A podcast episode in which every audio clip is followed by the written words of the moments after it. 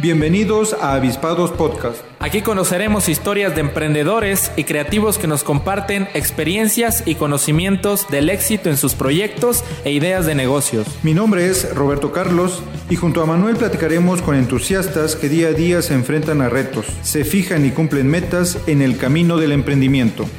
Comenzamos.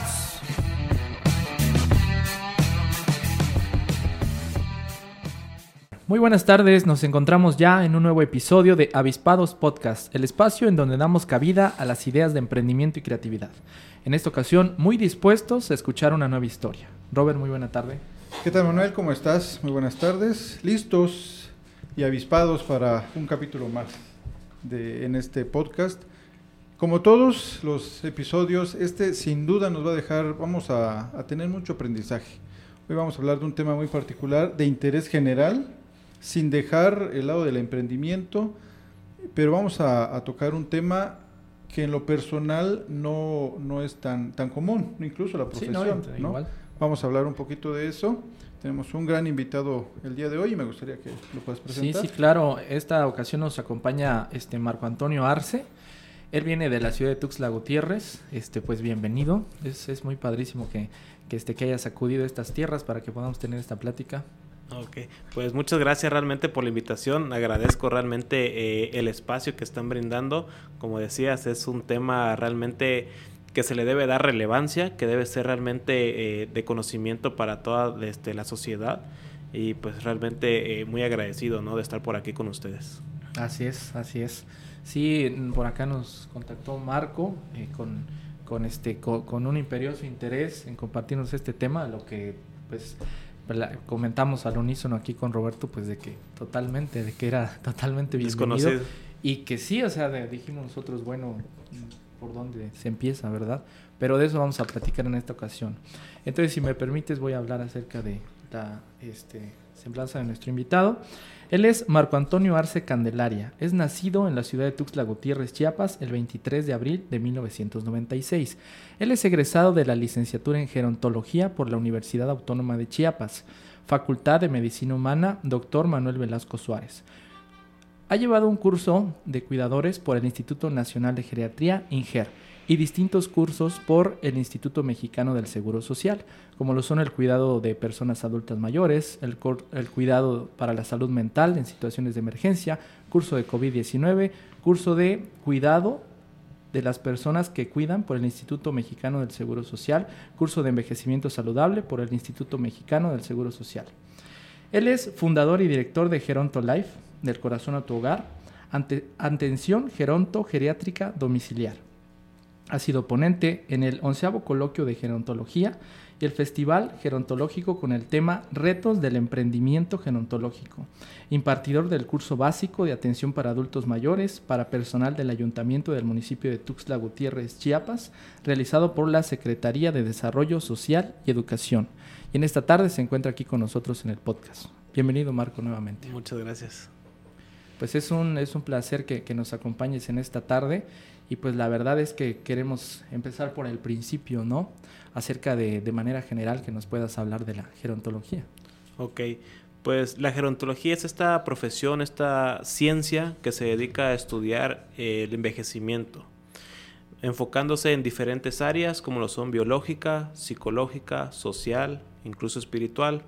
Todo esto para determinar qué es lo que nos sucede como seres humanos, enfocándonos un poco más en el tema de la vejez, es decir, qué es lo que pudiera llegar a presentar en la persona adulta mayor, qué es lo que es más relevante conservar en la persona adulta mayor. Mm, dejamos o tratamos de tirar estos estereotipos, estos paradigmas de vejez es igual a enfermedad, es igual a cosas negativas, ¿no?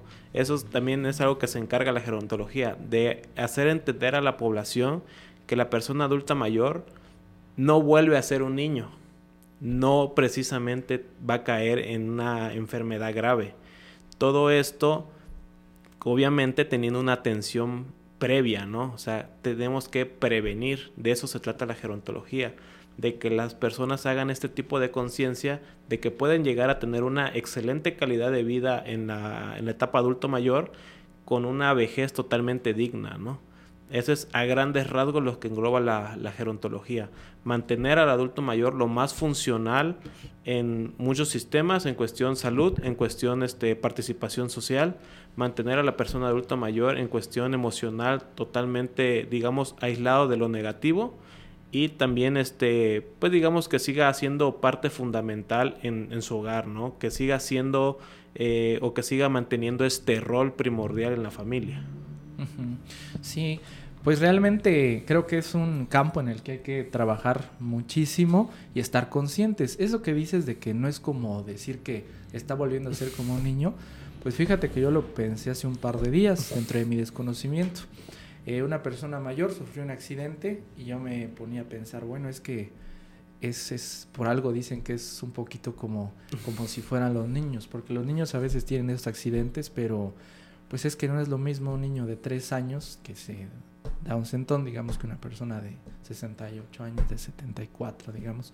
Híjole, pues es totalmente diferente, pero sí es muy importante. Incluso, ¿sabes? Pienso que para el mismo adulto mayor, porque hay veces que, no sé, pero yo he identificado que a veces también no están tan conscientes de ciertas limitaciones que ya por su mismo mecanismo no, no, con las que ya no cuentan, pues algunas limitaciones, perdón, que ya tienen y que han perdido algunas habilidades. Creo que incluso para el mismo adulto mayor, irse haciendo consciente de eso, a veces es como que llevar un poco la contra y tratar de no, de no aceptarlo, pero pues yo creo que es un proceso natural y qué mejor recibirlo de la mejor manera. Sí, exactamente. Mira, eh, el adulto mayor ciertamente empieza a tener eh, varias limitaciones en cuestión funcional, ¿no? Ya no es tan ágil, ya no es tan fuerte, o sea, ya va teniendo ciertas limitaciones, pero no por eso lo vamos a limitar al 100%. ¿Por qué? Porque entonces ahí estamos marginando al adulto mayor, estamos eh, llevando a que el adulto mayor tenga estos sentimientos de inutilidad, de soy una carga, de que pues ya estoy, ya para qué estoy aquí, estoy estorbando.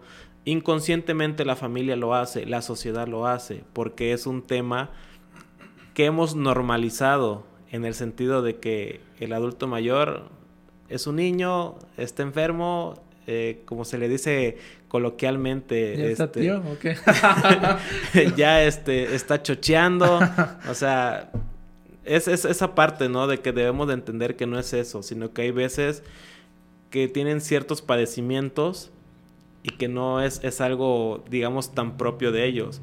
Para esto nosotros entramos a valorar a la persona adulta mayor y decir, bueno, sí hay ciertas limitantes, pero puede seguir desempeñándose, o sea, no hay problema, nada más que con más cuidados, ¿no? O sea, por ejemplo, las personas que son este, amas de casa, de hogar, pues por lógica están acostumbradas a todo el día estar en la cocina, ¿no?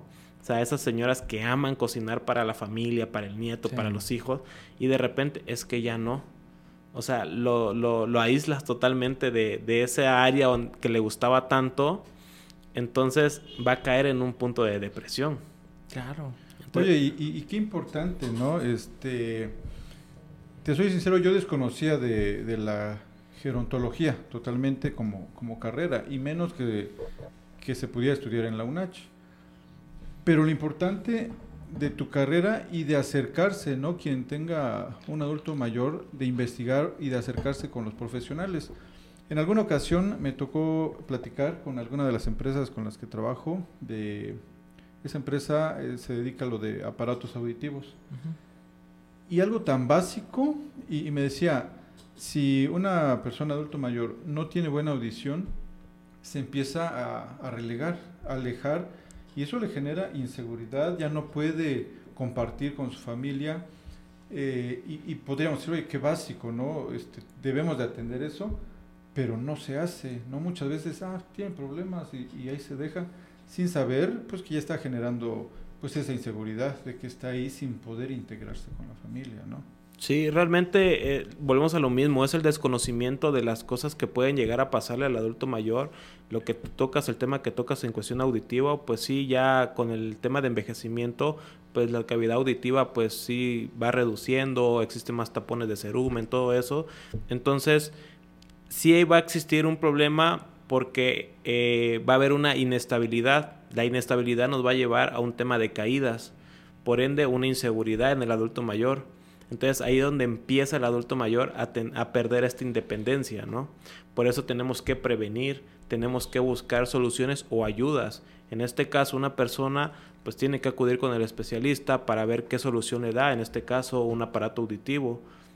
Aunado a eso, pudiera ya también este, eh, tener el apoyo de un auxiliar de marcha, que es un bastón, que es una andadera, ¿no? O sea, tenemos una gama amplia, por así decirlo, que hacer, pero que desconocemos totalmente esta parte, ¿no? Así es, así es. Oye, y, pero antes de, digo, de, entrar un poco en, esta cuestión técnica que nos va a ser de bastante utilidad, a mí me gustaría saber qué te lleva a ti a estudiar este, esta carrera.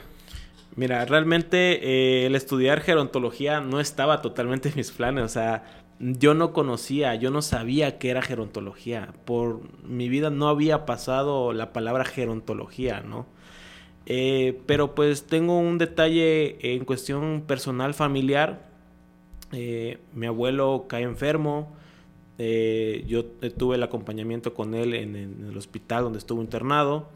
Y veo que no hay una atención realmente este, digna para él. Porque esa es la realidad. las carencias que tiene en cuestión salud para la atención del adulto mayor realmente son tristes entonces ahí fue como que me nació, como quedó la espinita, ¿no? De, ¿Cuántos años tenías para ese? Ahí ya tenía eh, 18 años, 17 años, 18 años. Entonces, desafortunadamente él fallece y me quedó como que esa espinita de decir, pude haberlo ayudado de otra manera, ¿no? Pudimos haber hecho más cosas. Eh, pasó el tiempo, termino este, ya de estudiar como tal la prepa. Eh, empiezo como que a buscar un área que me llamara la atención. Ah, Inicialmente era administración de empresas, pero pues digamos que la vida te pone donde realmente debes de estar, ¿no? En este caso, dos personas se acercan, este, dos, dos este, amigos este, de la familia se acercan y me dicen, hay una carrera nueva, se llama gerontología, investigalo, está muy bonita. Las dos personas coincidían en lo mismo. En este caso yo me meto en cuestión del área de la salud y digo, pues fisioterapia es una buena opción también. ¿Por qué? Porque mi, mi punto era ayudar a este sector poblacional tan olvidado que se tiene hoy en día, ¿no? Que totalmente está aislado de todo. Entonces empiezo a investigar qué es este gerontología, la atención del adulto mayor, este síndromes geriátricos, todo, todo esto que, que va, van haciendo la gerontología. Digo, pues sí, lo voy a intentar. Por eso me animo a estudiar gerontología. Es, digamos que la parte fundamental es tratar de ayudar lo más que podamos o más que pueda a ese sector poblacional tan olvidado que se tiene hoy en día. Sí, sí, totalmente. Fíjate, Robert, y seguramente tú lo conoces.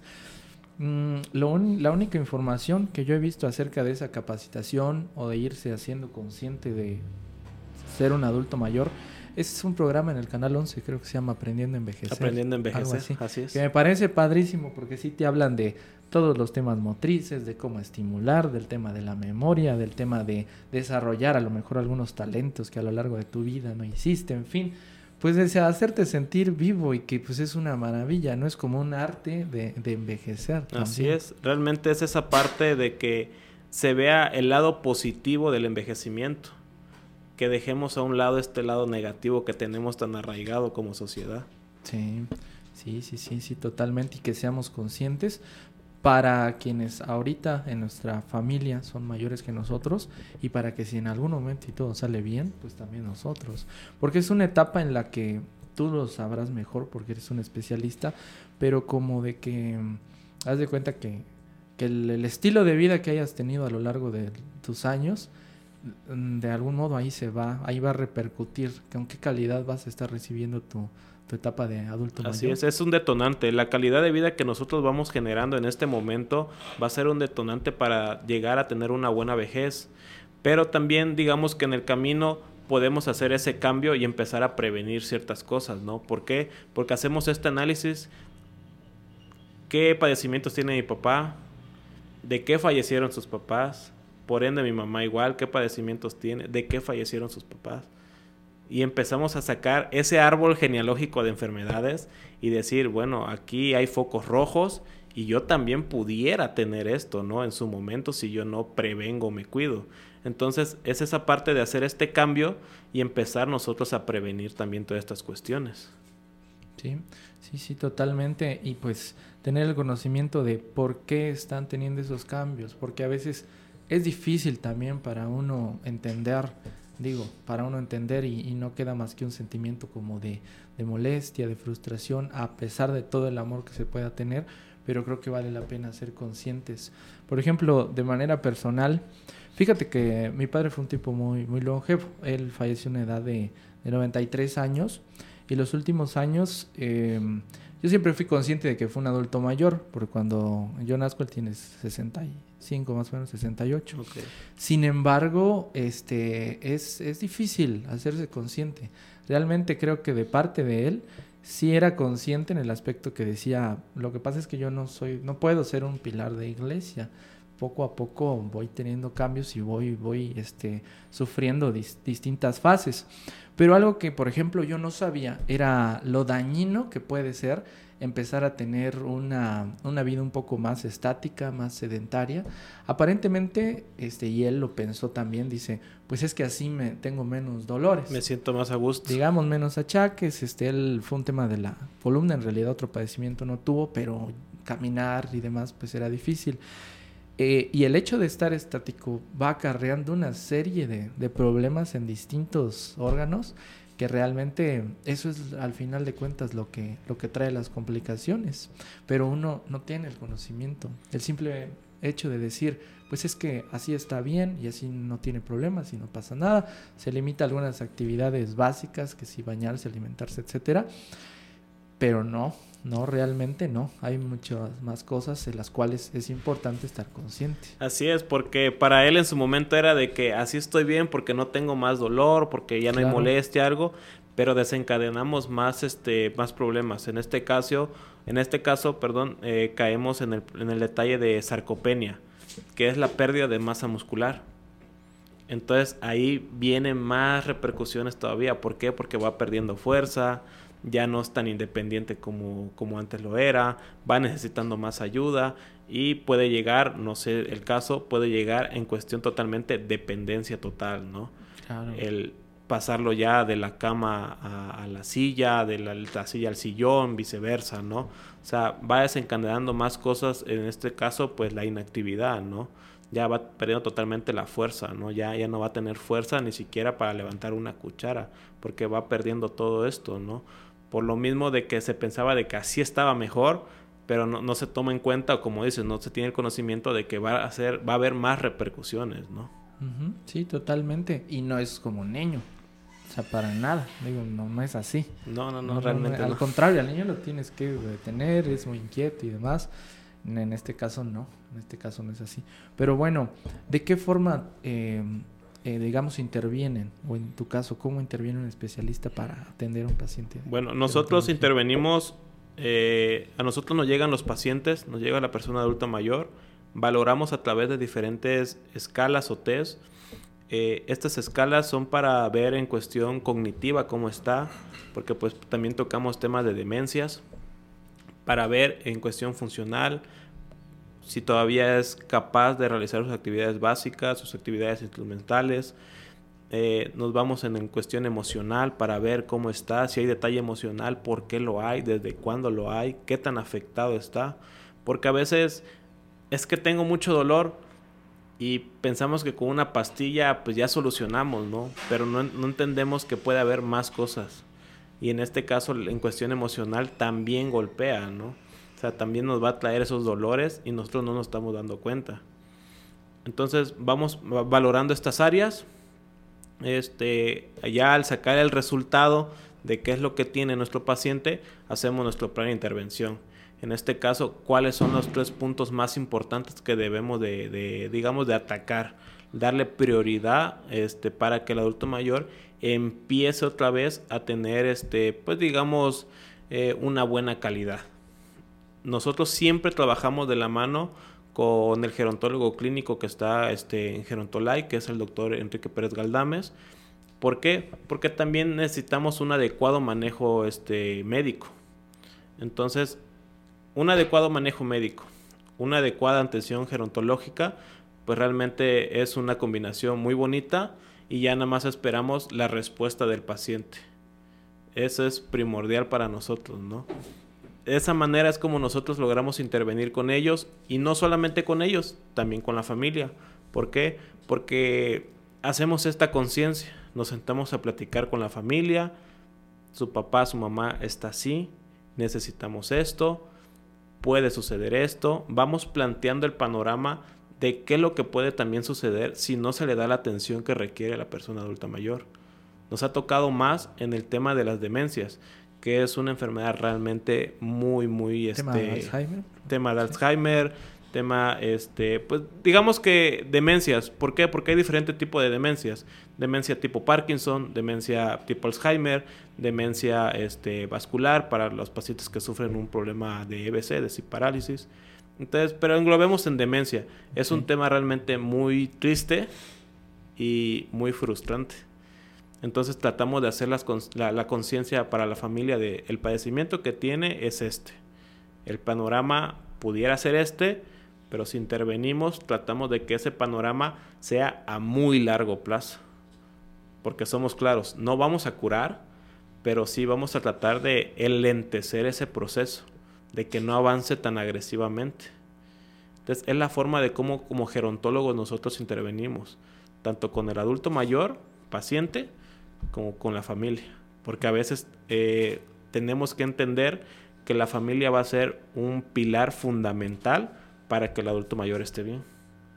Oye, pero ¿y en qué momento, o sea, se, se debe tomar ya esa decisión de acudir con un especialista? ¿Sí hay alguna edad? algo así? Ajá, o sí, Sí. ¿en qué momento la familia debe tomar esa decisión o, o- o los mismos adultos mayores? Pues mira, en este caso, eh, en cuestión de patologías, pues hay personas que a los 50 años ya tienen algún padecimiento, ¿no? Entonces, desde ahí ya... La gerontología o la igual la geriatría, pues es algo igual preventivo. Eh, entonces, pudiéramos empezar a prevenir desde una temprana edad, 50, 45 años, porque pues es cuando ya empiezan este, estos pequeños cambios en el sistema este, o en cuestión este, salud, ¿no? En cuestión biológica. Eh, pero pues digamos que como tal eh, se tiene la idea de que persona adulta mayor es una persona que ya tiene 60 años. Entonces, una persona adulta mayor a partir de los 60 ya debería de tener esta atención. O sea, no esperar que tenga algo, pero ya darle un seguimiento. A ver a qué puntos ir tomando ya ciertos cuidados, ciertas medidas.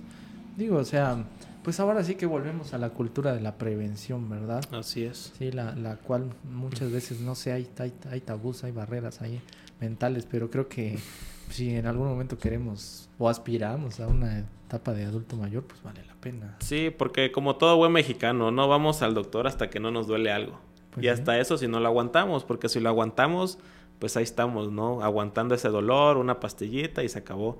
Porque desafortunadamente también hay un tema hoy en día de que el internet está al alcance de todos y me duele esto, ¿qué puedo tomar? O receta, case- receta casera. Y pues ahí es donde también tenemos eh, mucha contradicción, ¿no? Porque la misma sociedad se ha ido como que recetando, ¿no? Sí, claro. Regresando un poquito con lo que hablaban de lo de tipos de demencias. Hay una película de Netflix, no sé si, si la vieron, a mí me impactó mucho. No recuerdo bien el nombre, es El Padre o, o algo así. ¿Española? No. Este, no estoy seguro. Pero trata sobre eso, ¿no? De cómo vive un adulto mayor con una Oh, enfermedad sí, sí, como esta. Anthony Hopkins. Ajá, exactamente. Ah, no, sí. Es muy impactante porque no tenemos la idea de lo difícil que es, lo, lo, eh, hasta cierto punto traumático, ¿no? Es muy difícil cómo, cómo se vive. Pero al verlo, digo, como que nos da una idea también de, de- de qué trato tener, la paciencia que se debe tener en, en estos casos, porque como familiares también es muy difícil, ¿no? Este, eh, eh, convivir con este ¿Cómo afrontarla? exactamente muy difícil o sea podemos tener todo el amor pero si no tenemos el conocimiento de cómo hacerlo de manera correcta no no vamos a poder dar una atención adecuada Adecuada, O exactamente. canalizar debidamente. Ajá. Tocaste un tema muy importante o dijiste una palabra muy importante. Podemos tener todo el amor, pero si desconocemos, realmente no va a ser suficiente. En este caso, por eso nosotros siempre hacemos hincapié de que conozcan la enfermedad y también la abracen. ¿Por qué? Porque el tema de demencia es muy triste. Tan solo pensemos o imaginemos este panorama. Tengo a mi papá al lado, estoy platicando con él y de repente me quede viendo y me diga, ¿y tú quién eres? es un tema realmente triste, es un tema frustrante, porque es de que cómo no te vas a acordar de mí, yo te cuido, yo esto, yo lo otro, porque no logramos entender que ya no es una cuestión de él, es una cuestión neurológica, es una cuestión de la enfermedad que pues desafortunadamente hizo que en ese momento se le olvidara quién eras tú. No porque él quiera, no porque él ya no te quiera, no porque realmente dependa de él, sino que es algo ajeno o extraño a él. Entonces tenemos que entender que esos sucesos van a pasar, como pasan otros sucesos de que de repente no quiere nada, no quiere que le des nada, no quiere alimentos, no quiere nada. Y comúnmente cuando llegan los demás hijos empieza a dar queja, me trata mal, esto, el otro, el otro, el otro, el otro. O uno como cuidador es que papá no quiere que yo lo cuide, es que papá o mamá no quiere nada conmigo, pero no es eso, son los cambios de actitud que va teniendo por la enfermedad, no porque realmente él quiera han habido casos, o, más bien son los casos, de que llega una etapa donde hay agresividad, donde totalmente, digamos, se desconocen y es de auxilio, me están secuestrando, no me dejan salir, me golpean, todas sin fin de cosas, ¿no? Pero no es porque él realmente lo vea o, quiera expresarse de esa manera, sino porque ya, digamos que en cuestión de su mente, él está en otro lado, no sabe quiénes somos, no saben quién eres. Entonces, para él sí lo están agrediendo, pero no es porque él lo quiera realmente este, expresar de esa manera, ¿no?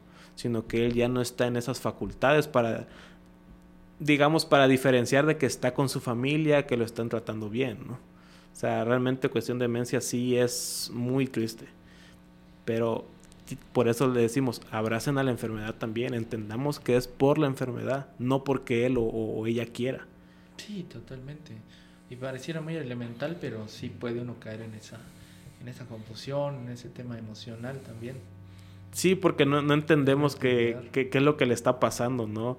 Y es frustrante para la familia porque por más que queramos eh, verlo bien o le estemos dando la atención que, se requiere, los medicamentos, terapias, todo lo que, lo que esté a nuestro alcance, pero va a llegar a ese punto de que no va a saber quiénes somos, pues. O sea, y hay que entenderlo de esa manera. Oye, Marco, yo tengo una duda. Em, en comparación de la forma en que trabajan ustedes, ¿cuáles son las diferencias con un este, geriatra, digamos? Bueno, digamos que a grandes rasgos, sí. o sea, mm, simple por así decirlo, el geriatra totalmente medica. medica. Ajá. El, exactamente, el gerontólogo es la parte que va a ayudar a que el geriatra tenga el panorama del adulto mayor a través de estas evaluaciones que hablábamos, pero pues también va a ayudar a intervenir con el adulto mayor. Es decir, va a hacer diferentes intervenciones, terapia física, terapia ocupacional, terapia cognitiva, terapia para, este, para los cuidadores, porque también, bueno, tu servidor se dedica a capacitar a los cuidadores, ¿no? Para que le den una buena atención al adulto mayor, ya sea que el cuidador primario sea un hijo o una hija, o sea alguien que contratan, ¿no? Porque hay que decirlo, digo, también entrar en este tema de que tú, este fundas una empresa, ¿no? En este caso se llama Gerontolife. Así es. En donde te encargas precisamente de pues echar a andar todo lo que aprendiste, ¿no? Sí. Pues ¿qué, qué, qué ofrece? Digo, ya, ya es lo que estás platicando, pero en sí, no sé si nos platicas a, a grandes rasgos ya enfocándonos a lo que es Gerontolay.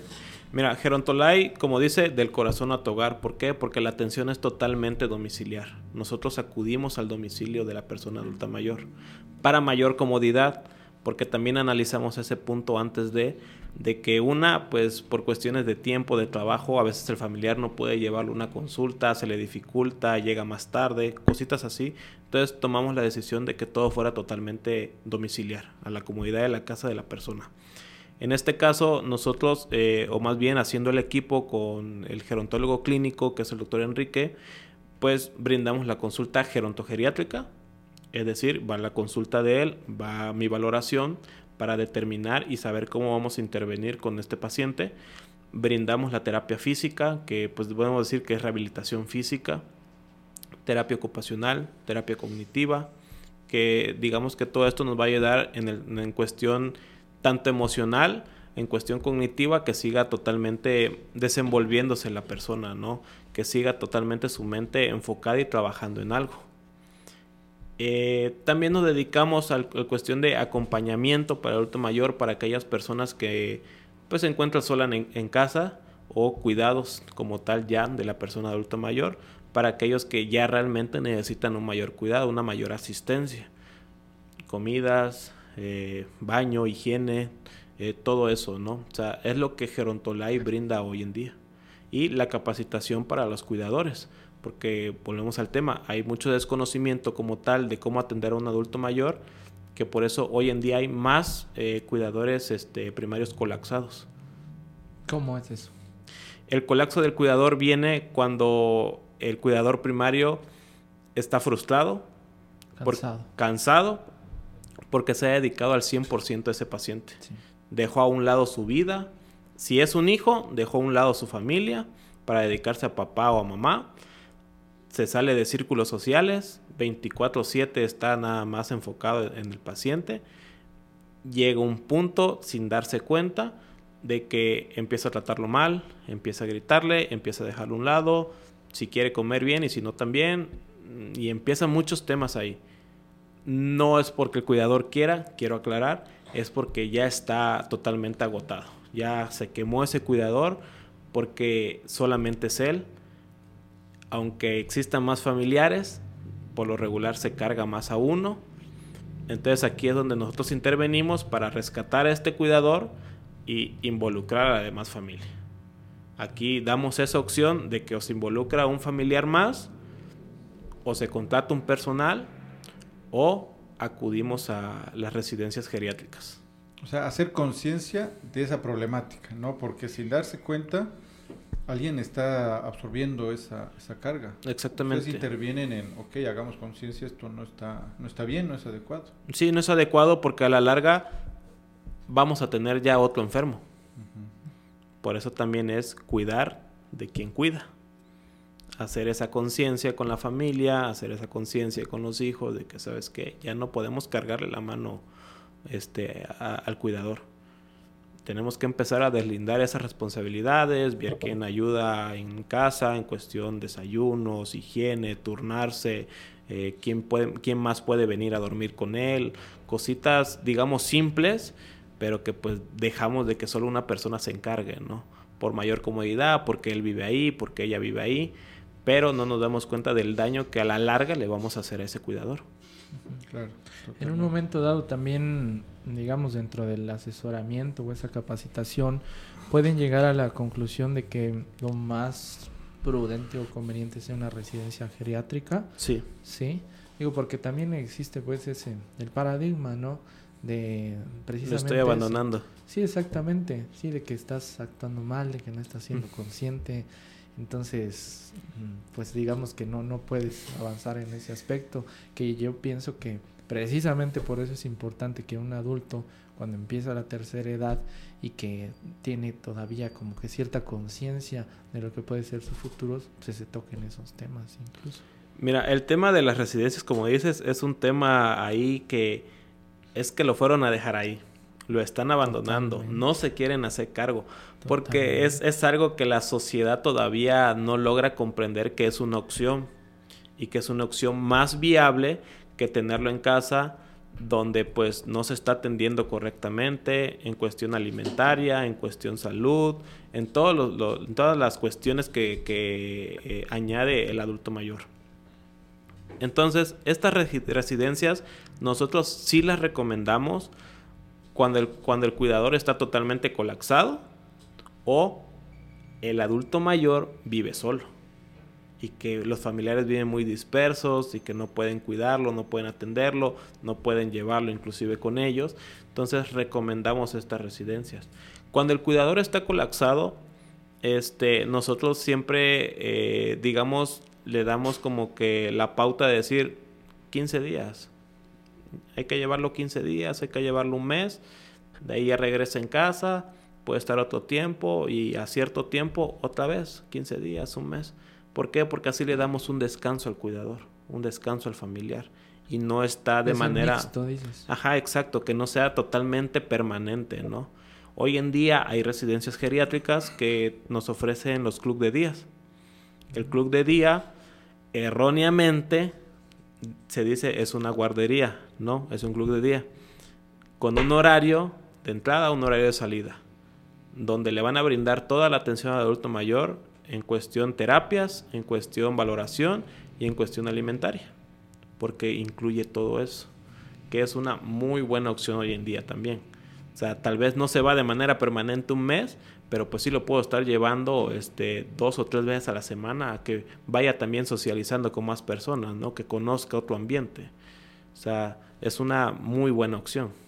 Oye, ¿y aquí en Chiapas cómo estamos en ese aspecto? Pues mira, al menos en Ujú. hay muchas residencias geriátricas. Eh, hay residencias en Tuxtla, hay residencias en Berriozábal, hay residencia en El Jobo. Entonces, hay muy buenas residencias. Te podría decir que hay pocas que tienen el personal gerontológico, porque realmente son pocas, pero pues sí, realmente son una muy buena opción.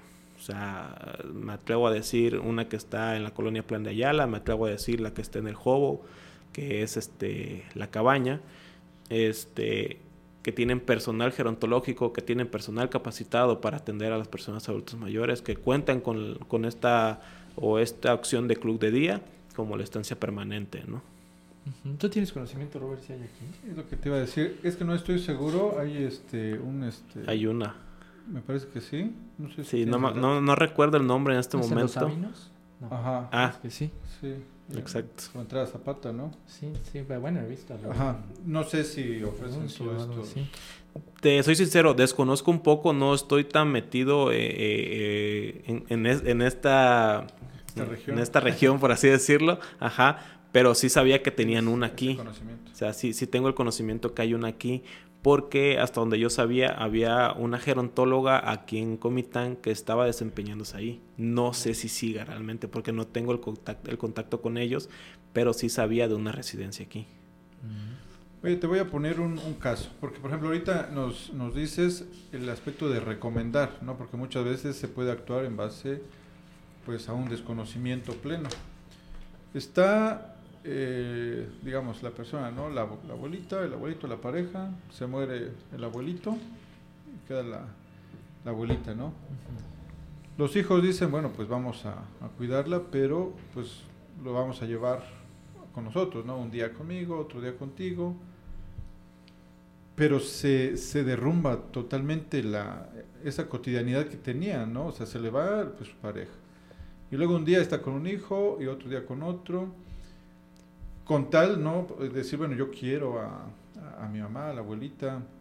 Y dice, pues, la consintamos, ¿no? Este, le demos todo pero pues no sé, como que eso ocasionando lo, lo que decías, ¿no? Esa parte ocupacional, este, viendo este caso, ¿cómo, cómo ves? Ok. Eh, cuando la persona adulto mayor atraviesa un luto, eh, de entrada es la mejor opción que esté con algún familiar, que se vayan turnando, por así decirlo, a que se quede totalmente arraigada en el lugar donde estaba con su cónyuge. ¿Por qué? Porque en esta cuestión va a ser más propenso o más propensa a caer en un tema de depresión. Por los recuerdos, por el tema de la compañía, que estaban acostumbrados a desayunar, todo juntos, ¿no? Entonces, en este caso, el que se vaya, no sé, una semana con un hijo y se vaya otras dos semanas con la otra hija, pues es una opción viable para sacarlo de este entorno y que totalmente esté despejada como tal y no enfocada o enfrascándose en la pérdida. Tenemos que hacer de que viva el luto de otra manera, porque al final fue una pérdida. O sea, va a tener el luto donde no va a querer nada, eh, porque él, ya me quiero ir yo también, Hasta que va aceptando. Ajá, hasta que va aceptando que pues ya partió la persona. Pero para esto tenemos que eh, nosotros ayudarle a vivir el luto también de una manera, digamos, positiva. no como se acostumbra de que no pasa nada, vas a estar bien, ¿no? Sino que darle también su espacio, ¿no? Pero sí estar con ellos, con ella, con él. Eh, aquí va a depender mucho de que, por ejemplo, se va con el hijo y el hijo, este, digamos, vamos a tal lado, salgamos a comer, te llevo a tal lado, vamos a visitar acá, o sea, cositas así, que es algo que deberíamos de hacer o se debe de hacer para que igual no solamente llegue y esté sentada en la casa. Lo que pudiera pasar cuando se va con la otra hija, de que no te preocupes, yo hago la comida, yo aquí, yo lavo, yo todo. Este, y no dejemos ser la parte de. Entonces, pues ahí digamos que sí la estamos ayudando a sacarla del entorno, pero pues no la estamos ayudando tanto porque pues digamos la dejamos como que si quiere estar acostada todo el día, que esté acostada todo el día. ¿Sale? O sea, tenemos que ver cómo va a ser la atención al momento de ir rotando por los hijos. Y fíjate que eso es muy interesante porque estamos hablando de la actualidad, de tíos, de nuestros papás, de abuelos, etcétera. Pero es distinto lo que pasaba, digamos, hace 20, 40 años, que tenían 10 hijos, que tenían 7, uno para cada día de la semana, digamos. Me dice un amigo hace unos días, esto es, es importante que hagamos conciencia, amigos avispados, pero me dice un amigo hace unos días, digo, no voy a mencionar, se llama Juan Carlos, pero bueno, me dice Juan Carlos que cómo estoy, todo el tiempo que no nos vemos, y me dice, este, oye, ¿y, qué? ¿Ya tienes hijos? Ok, le dije, pues no, no, no, brother, le digo, no, no, pues no, no, no, no se ha dado, digamos oye, pues hay, que checarlo, me dice todo. ¿Y tú qué tal? No, pero sí hay que checarlo porque ¿quién nos va a cuidar? Me dice, ¿quién nos va a cuidar? Y yo le dije, es que no es para que te cuiden tus hijos. Entonces yo creo que todavía toma mayor relevancia que estar más enterado de estos temas porque en un momento dado, al igual que un testamento, es este tomar esas decisiones cuando todavía puedes de cuál va a ser el futuro, ¿no? Así es, o sea, sí tocas un tema de que mis hijos no están para cuidarme, pero digamos, ok, no tuve hijos, pero ¿qué hice para mi vejez? Totalmente. Ahorré, tengo un negocio. ¿Quién, quién va a ver esas partes, no? Totalmente. O sea, sí no me van a cuidar ellos, pero al menos puedo decir, ah, bueno, pero pues tengo el dinero, la solvencia de estar pagando una residencia. Pues sí, sí, o sea, digamos de como un testamento de, los últimos años en vida, ¿qué va a pasar? Pues digo, o sea, porque imagínate, en un momento dado puedes no tener conciencia de lo que vaya a suceder y creo que podemos llegar a escenarios pues muy indeseables, muy tristes, pues realmente. Sí, realmente ahí es un tema contradictorio, ¿no? Realmente es un tema que, híjole, eh, yo te podría decir, sí, tus hijos no están para cuidarte, pero pues también entra la otra parte de que como hijos tenemos que regresarle algo a nuestros padres, ¿no? De todo lo que en su momento nos dieron. Bien o mal, eso no se debe de juzgar. O sea, no somos quienes para juzgar. O sea, bien o mal es tu papá, bien o mal es tu mamá. Sí. O sea, pero también entra esta parte de que, bueno, no quiero por decisión propia tener este familia, pero entonces, ¿qué voy a hacer para mi vejez? Sí, claro, o sea, visualizarnos, ¿no? Porque digo, no siempre vamos a, a estar jóvenes y de esto hablábamos en el capítulo anterior, ¿no? De, finanzas sanas, de cómo queremos llegar económicamente, ya a cierta edad, ahorita que no hay pensiones, no hay para estas nuevas generaciones. Y hablábamos también de esto con el profe Temo, no estoy seguro, este, hablamos en cuestión de deporte, y nos decía, bueno, es que no solo decir, ah, bueno, yo quiero llegar a los 90 años, sino cómo quieres llegar, o sea, con, con salud plena, ejercitado, y para todo eso pues nos toca trabajar en el presente. Sí, a trabajar a partir de hoy, o sea, desde ahorita nosotros tenemos que tener ese, eh, como decía, esa visualización de que, ok, quiero así, pero ¿qué estoy haciendo para realmente llegar así? No, pues todo el día estoy en mi casa, me levanto a mediodía, o sea, cositas negativas, por así decirlo, pues lógicamente no voy a llegar a ese objetivo. Así es. Que mejor empezar estando consciente. Antes de irnos acercando a la parte final, eh, pues me gustaría que nos platicaras acerca de la colaboración que tuviste con el Ayuntamiento de Tuxtla Gutiérrez. Me dices que es un proyecto bastante interesante. Mira, realmente es un proyecto muy interesante, realmente eh, fue una oportunidad que, que, se nos abrió eh, sin esperarla realmente. Eh, nosotros hemos venido trabajando, hemos venido tocando estas puertas, estos espacios, este, y se agradece totalmente que, nos abran las puertas para poder practicar lo que nosotros hacemos. Y de pronto eh, se recibe una llamada donde nos invitaban a dar una charla este, para personal de, la Secretaría de Educación Social. Eh, vamos, tocamos el tema de gerontología, tocamos tema del envejecimiento, barreras arquitectónicas, qué hacer con el adulto mayor, todo. Y saliendo de esa charla que dimos, nos dicen, ¿saben qué? La gente quedó muy emocionada, nosotros también. Queremos que den el curso el año que viene. Perfecto, nosotros empezamos a trabajar qué íbamos a ofrecer en ese curso, ¿no? O sea, qué temas íbamos a abordar. Eh, de pronto recibimos la llamada y ¿sabes qué? Ya está listo, nada más dame tu temario, dame esto, dame el otro. Nos sentamos a platicar, llegamos a un común acuerdo y echamos a andar el proyecto. Un proyecto que fue de seis sábados para personal, este, pues sí que colabora en ayuntamiento o para las dependencias, en este caso donde, donde fue este, la, el curso. Eh, nos dedicamos a capacitar a las personas en cuestión cuidados. Se les habló del tema biológico, se les habló en tema este, nutricional, se les habló en tema de enfermería, se les habló en tema eh, pues terapia física, terapia ocupacional, todo, todo, todo realmente se, se, les habló para que estuvieran totalmente capacitadas, ¿no? Entonces, es un proyecto muy bonito que se dio de la nada, por así decirlo, y que gracias a Dios, gracias a la vida, hoy otra vez tenemos la oportunidad de poder volver a echar a andar ese proyecto. Ya es una puerta que digamos tenemos abierta, que hoy otra vez nos están, este, digamos, eh, buscando o solicitando que volvamos a, dar ese proyecto para tal vez como para junio, mayo, junio, que fue lo mismo el año pasado. Mayo, junio estuvimos dando ese, ese curso. Correcto. Y me imagino que en algún momento para algunos otros municipios puede extenderse. Sí, de hecho es el objetivo que tenemos, este, ir buscando que se haga mayor conciencia, porque pues al final es un tema relevante, porque pues todos tienes un adulto mayor en casa, ¿no? Entonces, el que realmente las personas estén preparadas para cuidar a ese adulto mayor, que tengan los conocimientos pues bases de cómo puede hacer la atención a la persona adulta mayor. Entonces sí, eh, ya este año estamos este, buscando eh, tocar puertas en otros municipios, plantear el proyecto y esperar que realmente se, se dé la oportunidad, ¿no? Correcto. Oye, Robert, me parece muy interesante este punto, si pudieras comentar. Este, sí, este, aquí tenemos una, una pregunta.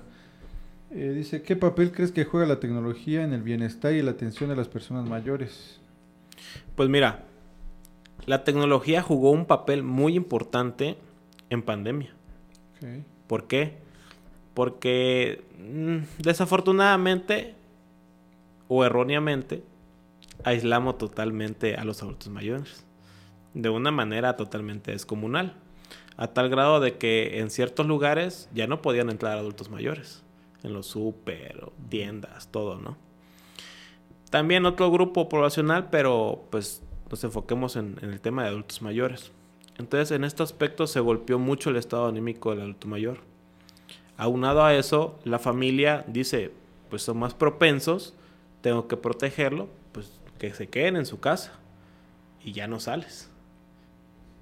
Y si vivía con un hijo, pues con ese hijo, pero los demás hijos, los demás nietos no pueden entrar a verlo.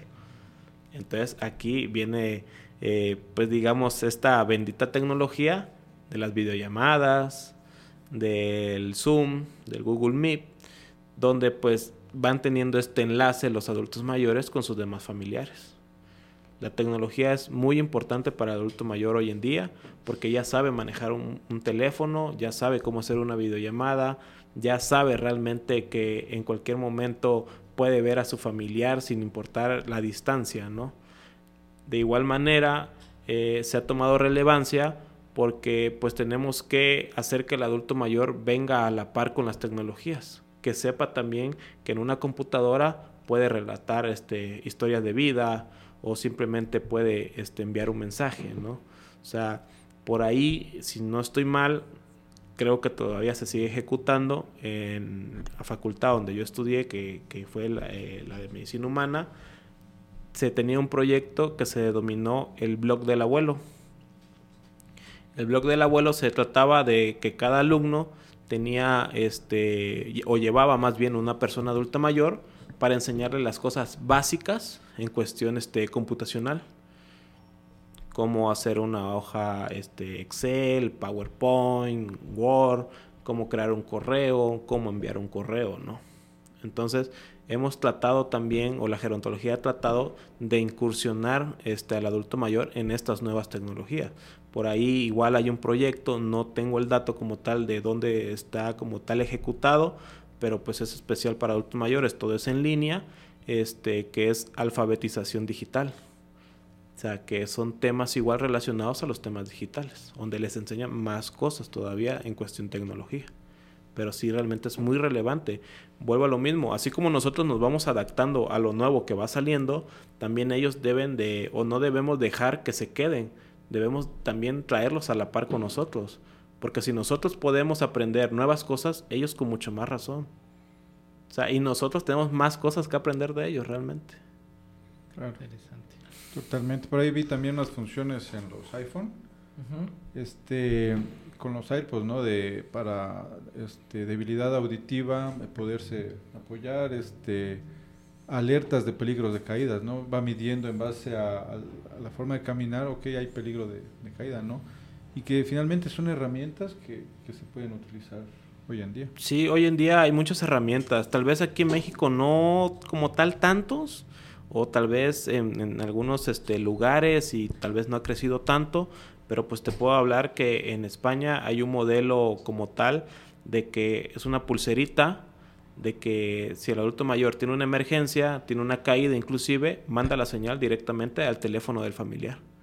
Manda la señal directamente a emergencias. O sea, son cuestiones digitales que hoy en día o cuestiones tecnológicas que hoy en día están tomando mucha relevancia, ¿no? Correcto. Pues estamos ya en la parte final de este episodio. Antes de, que Robert te, haga una pregunta, eh, quisiera solicitarte un mensaje para nuestro auditorio acerca de estos temas y si nos puedes también hacer la invitación para contactarlos. Ok, eh, pues mira, realmente eh, agradezco mucho la invitación. Espero que esta plática, esta charla sea realmente de importancia o sea relevante para toda la audiencia de avispados que tomen en cuenta las recomendaciones que damos, que tomen en cuenta o que hagan conciencia de que si hay un adulto mayor en casa, de que si ya son un adulto mayor, pues empiecen con esta atención gerontogeriátrica, ¿no? No está de más siempre estar este, monitoreando al adulto mayor en todas las cuestiones para prevenir. Y si ya hay una patología, para atenderla y que no avance tan eh, progresivamente, ¿no? Eh, como siempre lo decimos, el gerontólogo es esa persona que va a ayudar al adulto mayor a tener una buena calidad de vida, pero también es parte fundamental que la familia tome conciencia de que el adulto mayor es una persona con mucha, eh, pues digamos, experiencia y que por ende tiene este, esta, pues digamos, esta esencia y tenemos que este, eh, hacer que eh, la, siga manteniendo, ¿no? Que no se pierda esa esencia del adulto mayor, regresarles un poco de lo que nos ha dado, de un poco de lo que nos ha brindado las personas adultos mayores y con eso realmente es una muy buena atención.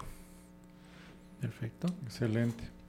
Pues mira, este, tenemos ya la pregunta de cajón que le hacemos a todos los avispados que nos visitan. Eh, imagínate que aquí en Avispados tenemos una máquina del tiempo. Te vamos a regalar un viaje en donde puedes eh, ir al pasado, elige eh, la fecha o la etapa en la que te gustaría regresar para encontrarte contigo mismo y qué, le dirías al marco del pasado. ok, eh, te soy muy sincero. hoy venía este, para acá, para Comitán, y como que esa, esa pregunta me, me la hice. Este fue como regresar a mi yo de estudiante, realmente regresaría esa parte de mi yo de estudiante y decirle lo vas a lograr, que esos sueños que en su momento se dieron, esas ideas que, se plasmaron en su momento, eh, las estoy logrando. Eh, hoy realmente estar en una entrevista fuera de Tuxtla realmente es, es, un logro o es una meta muy importante que estoy logrando. Este, regresaría a esa parte, regresaría a decirle a ese estudiante con muchos sueños que no hay que desesperarse, que lo vamos a lograr, que se está logrando y que realmente eh, estamos poniendo, digamos, eh, pasos muy agigantados en la gerontología. Excelente. Perfecto. No, y totalmente es así. Y pues igualmente felicitarte mucho por el trabajo que estás haciendo. La verdad es que la, la, la profesión te encontró a ti, digamos, hizo ahí, conectó con tu vocación. Este, que desearte mucho éxito en los proyectos y pues agradecerte por esta información de valor que de entrada ya está ya está siendo de utilidad, igual para nosotros que no conocíamos esos temas y para nuestro auditorio, que seguramente tomará cartas en el asunto. Totalmente. Igual felicitarte. A mí parte de lo que me gusta de, de Avispados es el hecho de conocer a personas como tú, ¿no? Con, con ese talento, pero con esa pasión también por, por lo que hacen. El hecho de que, que estés aquí, de tener ese deseo de dar a conocer lo que tú haces, la verdad, es de felicitar por esa vocación que tienes y pues que sigan los éxitos, ¿no? Eh, realmente vale la pena lo que, lo que estás haciendo y seguramente el emprendimiento que tienes va a tener mucho éxito, merece tener mucho éxito y que pues que en unos años, no sé, puede estar en todo Chiapas, ¿no? Sería ya estar ahí. de gran Correcto. Para que ya cuando lleguemos a, pues claro. ya tengamos esa, esa, tranquilidad. Nos hablas de Gerontolife, datos generales, redes, redes sociales. Redes sociales, teléfono. ok. Eh, Gerontolife lo pueden encontrar en Face como Gerontolife, en Instagram como Gerontolife-Chiapas y eh, mi número personal, 55 23 18 49 54. Cualquier duda, cualquier información, realmente estamos ahí recibiendo un mensajito, una llamada, sin ningún eh, problema, estamos para atenderlos. Muy bien. Excelente, Marco, gracias. muchas gracias. Así, Así, nos despedimos, recordando que nos pueden eh, seguir en nuestras redes sociales. Estamos en Instagram, Facebook y TikTok como Avispados Podcast. Y en su plataforma de podcast favorita estamos en Spotify, Amazon Music, Apple Podcast y Google Podcast. También en YouTube, la versión en video la pueden encontrar. Muchas gracias y nos escuchamos en la próxima. A la próxima amigos. Bye bye.